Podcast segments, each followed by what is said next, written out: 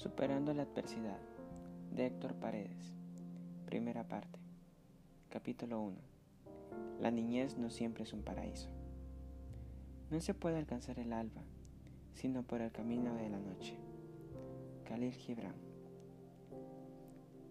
Nací en una aldea que distaba 85 kilómetros de la ciudad más cercana. En aquella época allí no había agua potable, pero sí un gran río. Teníamos luz eléctrica solo 6 horas al día, 3 por la mañana y otras tantas durante la noche. Las carreteras eran de tierra. Las casas no tenían inodoros en su interior y los animales compartían parte del espacio hogareño. Era usual tropezarse con cerdos, gatos, gallinas y perros en la cocina. Así vivía o veía transcurrir las horas. La población de la aldea donde me crié, sin más recursos que los obtenidos a través de una agricultura de subsistencia, siempre y cuando el clima fuera benévolo. La esperanza de conseguir algún trabajo temporal y mal remunerado y remotas posibilidades de cambiar la situación.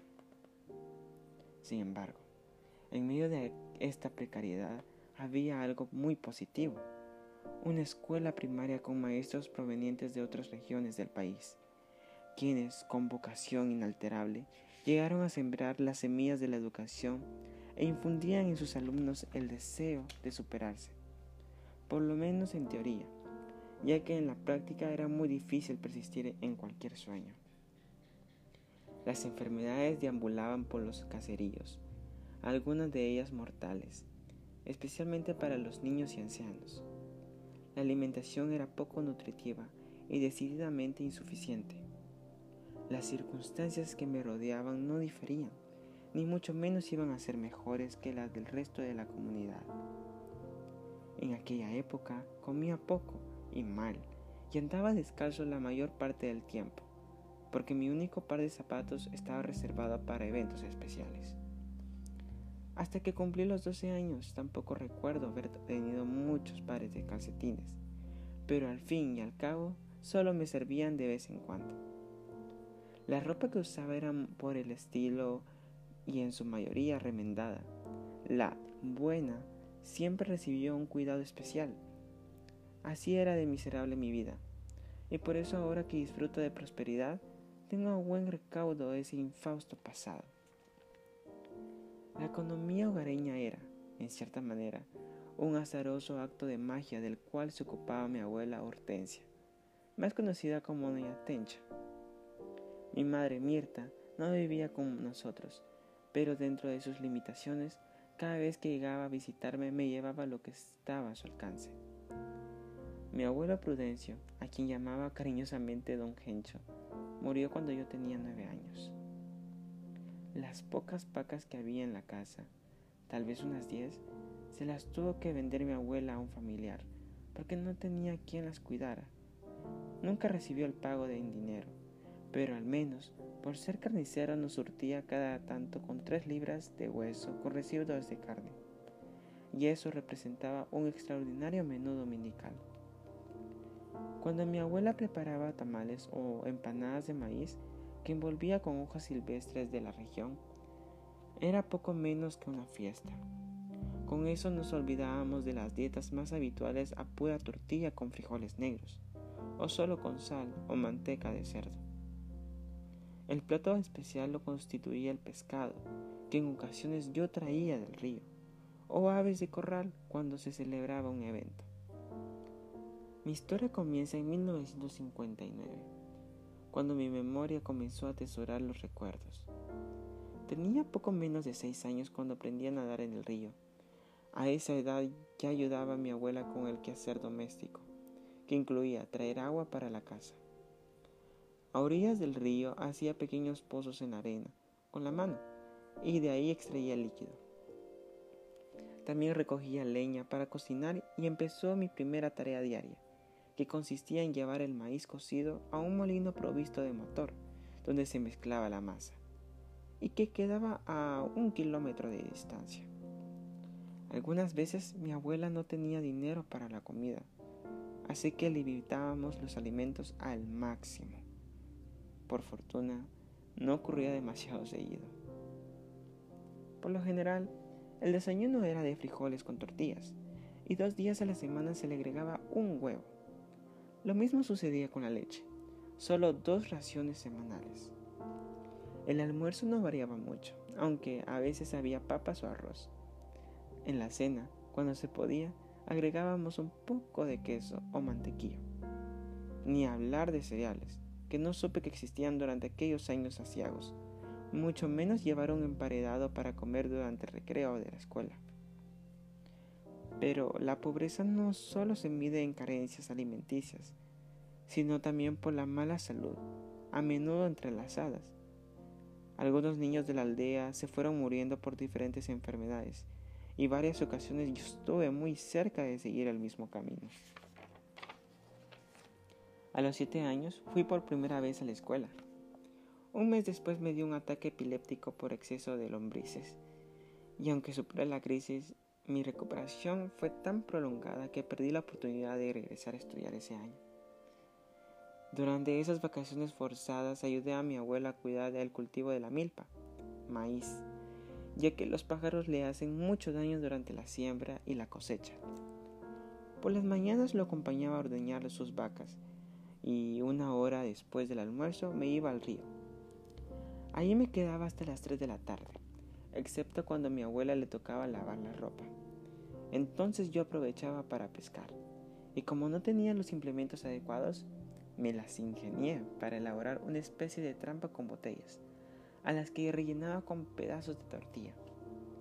El resultado no siempre era excepcional, pero me servía para conseguir algo de vez en cuando. A las cinco y media de la tarde me reunía con mis amigos a jugar fútbol en la carretera de tierra que pasaba frente a la casa, hasta que el sol se ocultaba y ya no podíamos ver la pelota. A veces caminaba una cuadra hasta una quebrada, donde sobresalía una roca de aproximadamente 3 metros de altura por 6 de diámetro. Arriba, en el centro, había crecido un árbol que daba buena sombra.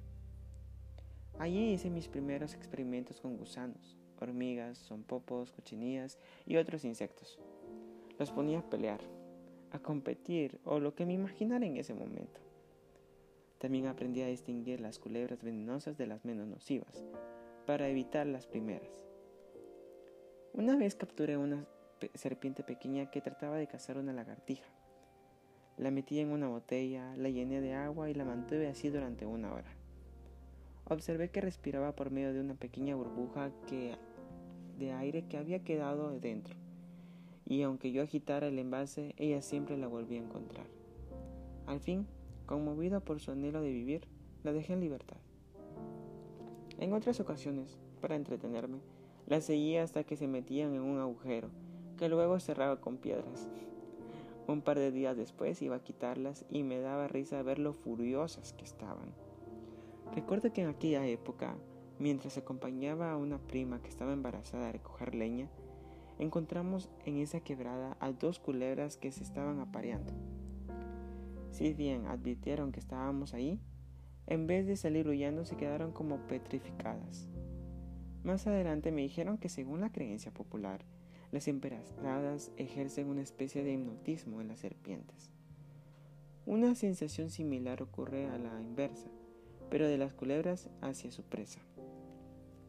Esto lo pude comprobar cuando observé a una mazacuata, boa constrictor, que, medio enrollada, no le quitaba la vista a un conejo que estaba a unos 3 o 4 metros de su alcance. En lugar de saltar sobre el animal, comenzó a balancear la cabeza. A medida que lo hacía, el conejo iba dando vueltas en círculo, cada vez más cerca de su depredador. Transcurrieron unos cinco minutos y cuando la presa se hallaba medio metro y su fin era en mi mente, empecé a arrojarle piedras a la mazacuata, hasta que optó por retirarse de la escena. El conejo, aún aturdido, se fue alejando tímidamente.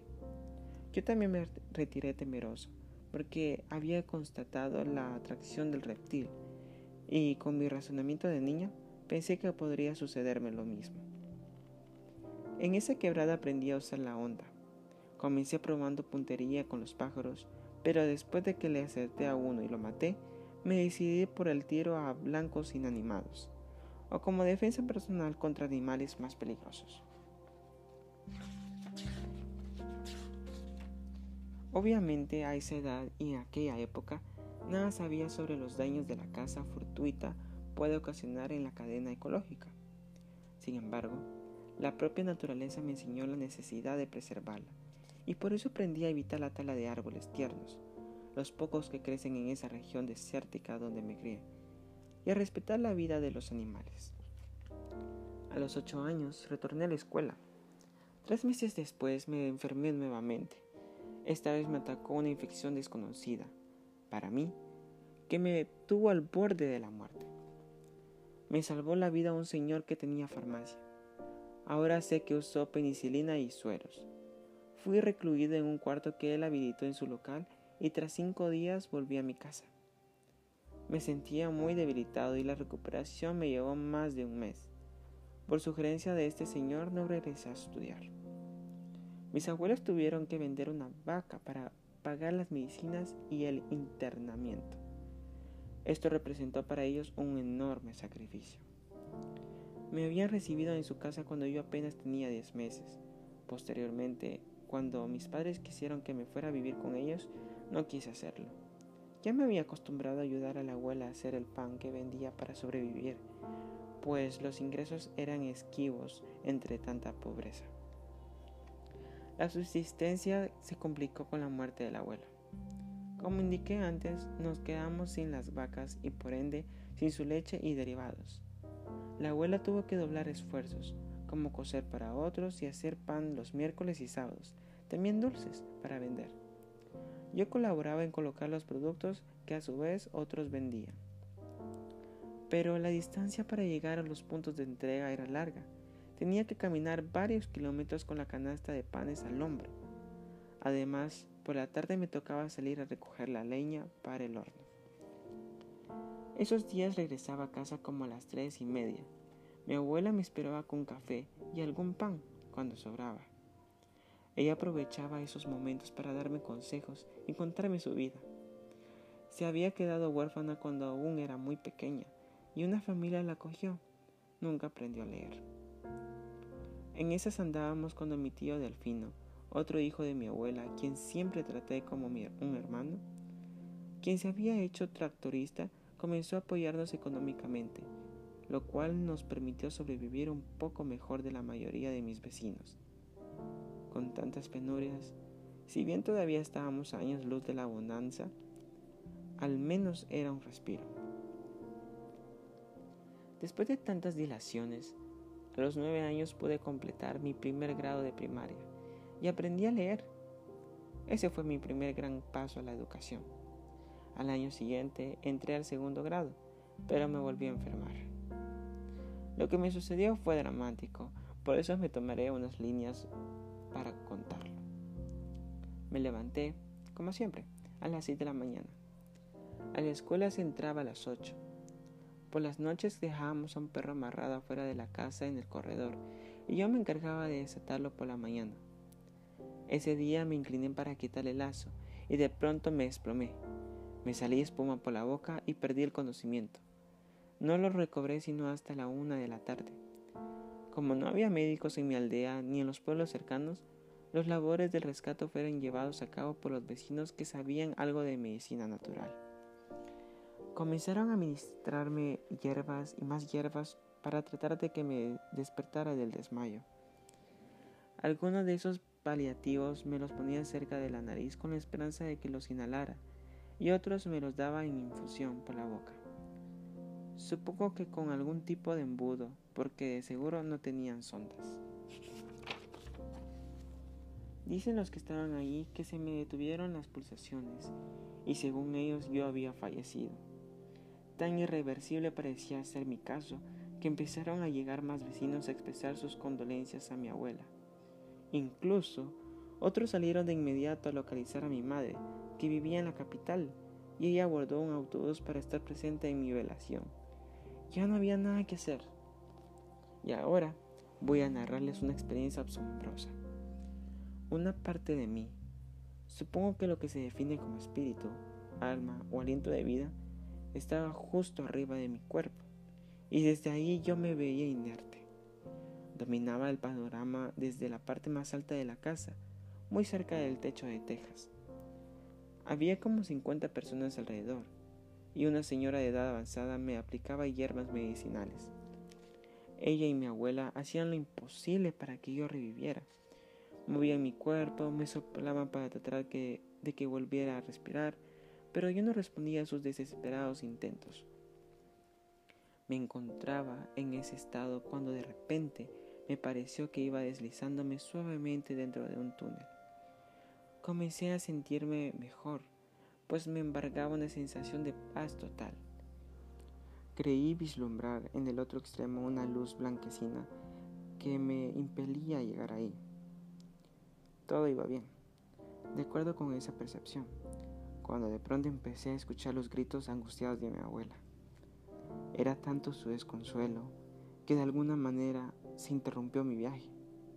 No puedo explicarlo con mayor claridad, pero me sentí obligado a emprender el regreso. Entonces advertí que mi cuerpo aún seguía postrado en la cama, solo que ahora mi abuela y la señora que estaban con ella se habían dado por vencidas se lamentaban de que era imposible hacerme revivir. En ese mismo instante, como en un trance, mi espíritu, o como se llame la otra parte que se había desprendido de mi carne, se trasladó a la entrada del pueblo. Noté que en el desvío de la calle principal de la aldea, que distaba un kilómetro y medio de la casa, mi madre se estaba bajando del autobús que la había traído de la capital y comenzaba a caminar acongojada. Iba llorando y su rostro estaba pálido. Se afanaba por darse prisa, pero parecía presa de una lucha interna. Por un lado, la ansiedad la impulsaba a correr, pero por otro, el agobio por la pena de lo que iba a encontrar la retenía. En este doloroso trayecto yo me sentía suspendido encima de ella. Al llegar a la casa, los brazos de pésame nos hicieron esperar. El llanto había hecho presencia entre todos los dolientes. En ese momento, sentí que mi alma o espíritu debía retornar a mi cuerpo. Sin embargo, no estaba muy convencido. Me debatía entre la placidez que acababa de experimentar en el inicio de esa especie de viaje místico, que auguraba tanto sosiego, y la consecuente desazón de perder esa oportunidad, quizás irrepetible, y la posibilidad de revertir con mi regreso, la tristeza que sentían aquellos que me amaban. No solo se trataba de saciar esa acuciante curiosidad apenas esposada, tan trascendental para cualquier ser humano, aunque sin duda exacerbada por mi corta edad, sino también de que el hecho de renacer implicaba volver a una vida marcada por la miseria, las enfermedades, la falta de oportunidades, las esperanzas inacibles. Si bien hay numerosos testimonios de personas que dicen haber vivido circunstancias similares cuando han estado al borde de la muerte, no puedo afirmar que fue esto lo que me ocurrió. Tal vez lo soñé mientras me hallaba agonizando. No obstante, esta visión de mi desprendimiento concuerda con lo que posteriormente me contaron. En ese dilema estaba cuando el aliento de mi vida regresó a mi cuerpo. Recuerdo que al recobrar el conocimiento todos hablaban, pero ya no con pesadumbre, sino colmados de alegría. Me encontraba muy debilitado y mi aspecto no debe haber cambiado tan abruptamente. Por mucho que hubiese comenzado a mostrar signos vitales, así que no me levantaron de la cama, y ahí permanecí durante mi inexplicable recuperación. Todos fueron retirándose y me quedé solo con mi abuela y mi madre. La vida fue volviendo a la normalidad y una semana después pude ir nuevamente a la escuela. A esas alturas estábamos a mediados de año. Yo cursaba el segundo grado, pero algo cambió. Ya fuera por mi edad, yo tenía 10 años, aunque en la década de 1960 y en especial en el campo solía ser habitual. O por la experiencia vivida, se me hizo más fácil estudiar. Por esa razón, fui trasladado a tercero. Lo mismo ocurrió en quinto. A mitad del año escolar me pasaron a sexto. Así saqué la primaria. No pude continuar estudiando, porque en la aldea solo hasta ahí se podía llegar. Pasé el año siguiente sin hacer mayores avances, trabajando en la agricultura. Ganaba el equivalente a 20 centavos de dólar en ese tiempo.